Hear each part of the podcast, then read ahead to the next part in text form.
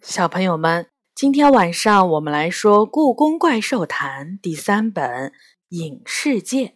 这本书是由常怡写的，浙江出版联合集团、浙江文艺出版社出版。今天我们来说第十五章《地下迷宫》。加急，受罚者天机星君，藏于故宫上百年。摘自《故宫怪兽谈》，八月十五日，第一百八十九期。我们逃出来以后，才发现乖乖待在牢房里可能会更安全一点儿。首先，这里漆黑一片，我们还都是隐形的，别人肯定是发现不了我们。但是我们自己也根本看不到彼此。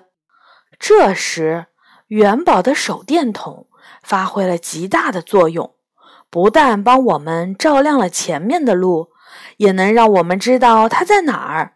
于是，我们三个约定好要手拉着手往前走。如果碰到窄路，我和杨永乐都要紧跟在元宝身后。第二个麻烦是，这里冷得要命。比天机星君的牢房要冷得多，地下的寒气使我感到身上的肌肤、骨头，甚至血液都快要被冻住了。最大的麻烦是我们根本不认识路，影世界的地下隧道简直像一座迷宫。我们沿着暗河走，希望借着水道找到水井。墨绿色的暗河，仿佛是噩梦中才会出现的场景。为了防止迷路，元宝用仙豆手机一路上拍了不少的照片。没走多久，墙上出现了一个很大的洞口。我们商量了一下，然后拐进去。很快，我们来到了一条被绳子拦住的隧道前。看样子，咱们得从这儿钻过去。”元宝说。“我有些犹豫，可是这里不像是出口，但也没有别的路了，除非我们退回去。”杨永乐说。“没人想退回去，谁知道天机星君是不是已经在追杀我们？”于是元宝先从绳子下面钻了过去。我和杨永乐拉着手跟在他后面。这条隧道很窄，我一手扶着潮湿的墙壁，小心翼翼地移动着脚步。到头了，元宝说：“是死路吗？”杨永乐问。“不知道。”我们四处摸索，四周都是冰冷的岩壁。突然，杨永乐大叫一声。这有扇门，他把我的手拉过去，我摸到了一个平滑坚硬的表面，上面有一个圆形的铜环，像是一扇古建筑的门。这简直像是通往另一个世界的出口。元宝一边摸一边兴奋地说：“我们试着打开它。”我小声说：“杨永乐。”抓住了铜环，拉了拉，锁着的。他说：“你们说钥匙会不会就在附近？我妈就喜欢把钥匙放到地垫下面。”元宝说。于是我们蹲下来，在地上找了半天，除了湿漉漉的岩石，什么也没找到。我们试着把耳朵贴在门上听。晃动推拉门把手，最后杨永乐终于说：“好吧，咱们根本打不开，最好还是走吧。”就在这时，我们听到了附近传来了一阵奇怪的响声，像是有人拖着东西行走时和地面摩擦发出的声音。我屏住呼吸，紧紧地抓着元宝和杨永乐的手臂，贴在墙上。别出事儿，元宝低声说，同时关掉了手里的手电筒。我们紧紧贴在岩壁上，一动不动。缓缓的脚步声越来越近，甚至可以听到急促又沉重的喘息声。很快，一只鼹鼠怪出现在了我们的面前，他身后拖着几个沉重的大水罐。走到我们面前时，他突然停住了，疑惑地抬起鼻子，四处闻了闻，冲着我们的方向看了好久。我的心一下子提到了嗓子眼儿，憋住气。也不知道过了多久，在我觉得自己都快要憋死的时候，它终于继续往前走了。他走到门前，从嘴里吐出一把钥匙，紧接着就是钥匙插进门锁时的叮当声和咔嚓一下打开的声音。沉重的大门被推开，里面散发着淡淡的微光。鼹鼠怪不满地咕噜了一下，看得出来他不太喜欢光线。杨永乐和元宝拉着我往门的方向移动，我吃了一惊，但不得不被他俩拉着走。三个人悄悄移动到门口，从那里我们能看清门那边的状况。我们屏住呼吸，静静地注视着。一开始，我们只看到了鼹鼠怪黑乎乎的背影。他巨大的身体挡住了大部分的光线，但当他弯下腰放水罐的时候，我们全都倒吸了一口冷气。一只怪兽出现在他的身后，是朝风。朝风受伤了，他趴在地上，无精打采的，半眯着眼睛，一扇翅膀耷拉着，流着鲜血。只有周身的金光显示出它不是普通的野兽，而是一只神兽。鼹鼠怪放下水罐，朝着门口走来。我们赶紧溜进了门里。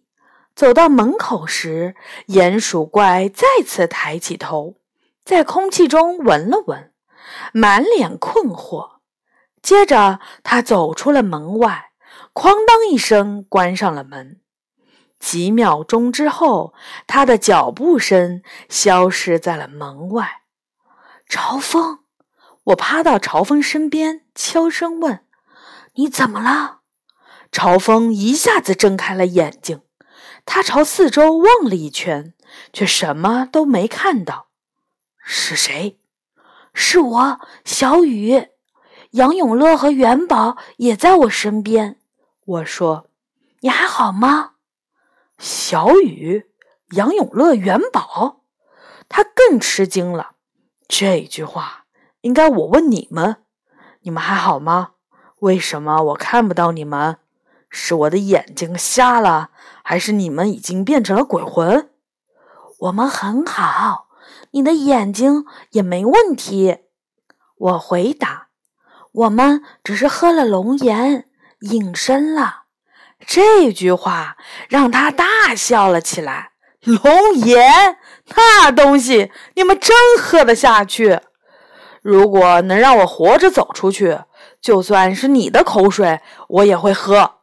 杨永乐不高兴地说：“很抱歉，我没有嘲笑你们的意思。”朝风说：“我只是觉得龙拿那种东西送人，实在太丢脸了。”我打断他：“好了，我们以后再说这个。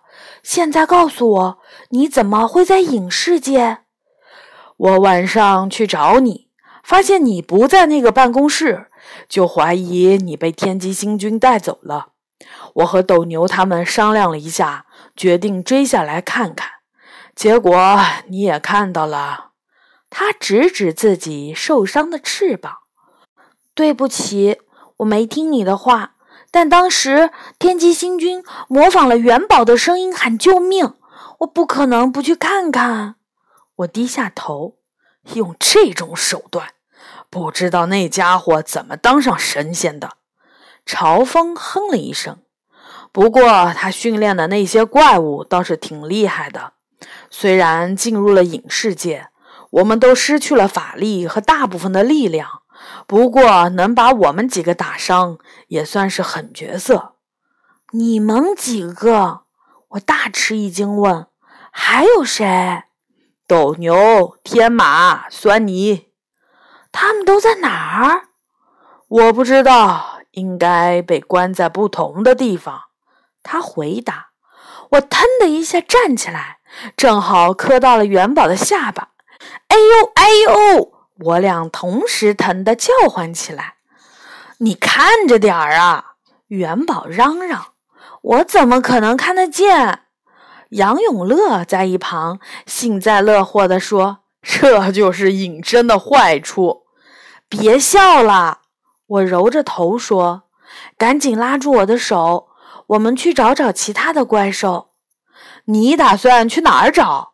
元宝问。应该就在这附近。我回答。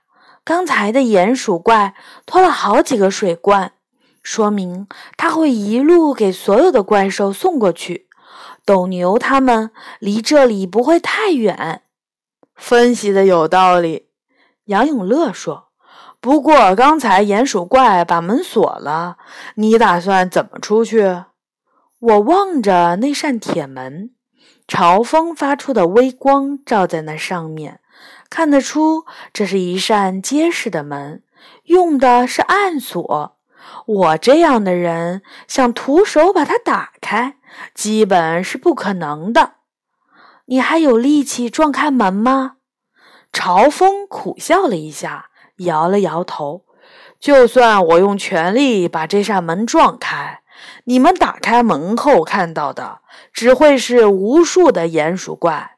这种怪物在这里的数量多得惊人。虽然我们几个已经杀了不少，但是剩下的比我们杀死的多得多。我点点头，朝风说的没错，撞开门的声音太大了。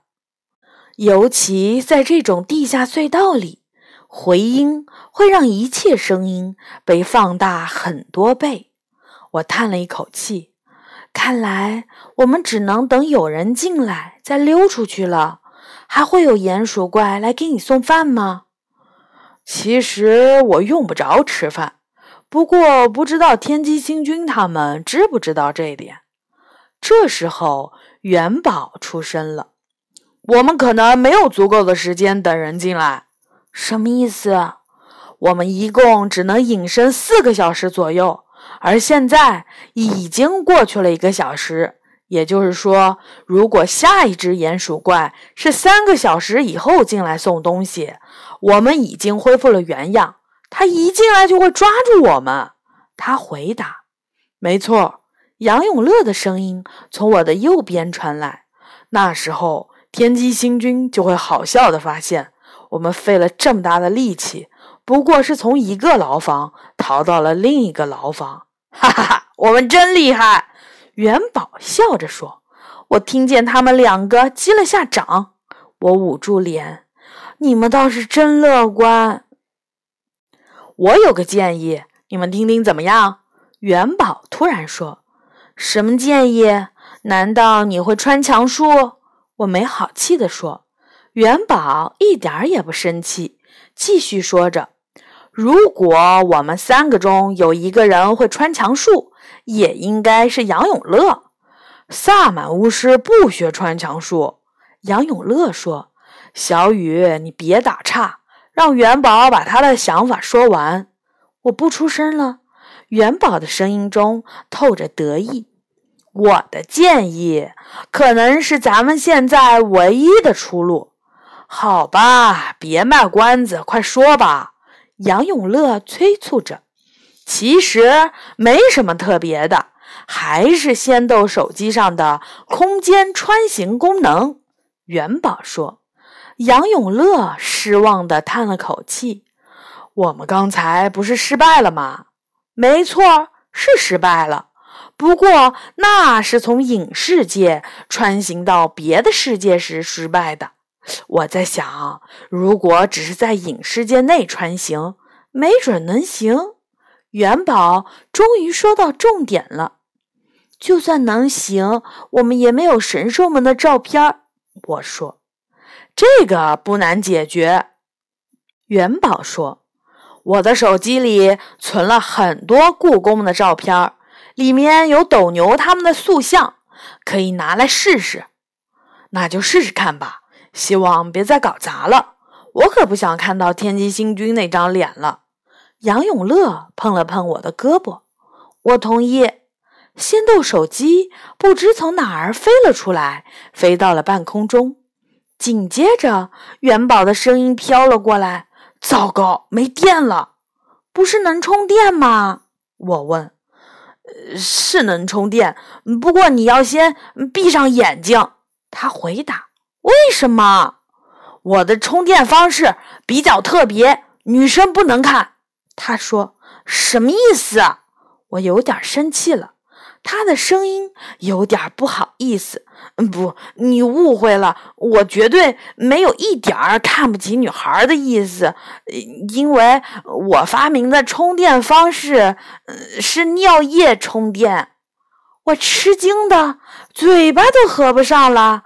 这听起来比龙的口水还恶心！你你你怎么会想到尿液充电？其实这是很先进的充电方式。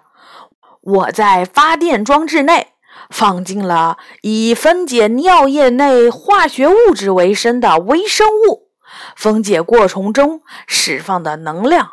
会以电能的形式储存在手机的微生物电池里。元宝不服气地说：“一泡尿可以提供三个小时的电量，这种能源不大环保，还方便随身携带。”够啦！我打断了他。反正我现在也看不到你，你赶紧充电吧。杨永乐，你要不要来帮我？元宝问。呃，不了，你还是自己来吧。杨永乐干呕了一声，最好离我远一点儿。好的，小朋友们，这一章呢就结束了。下一次我们会来说第十六章“穿行影视界”。小朋友们，晚安。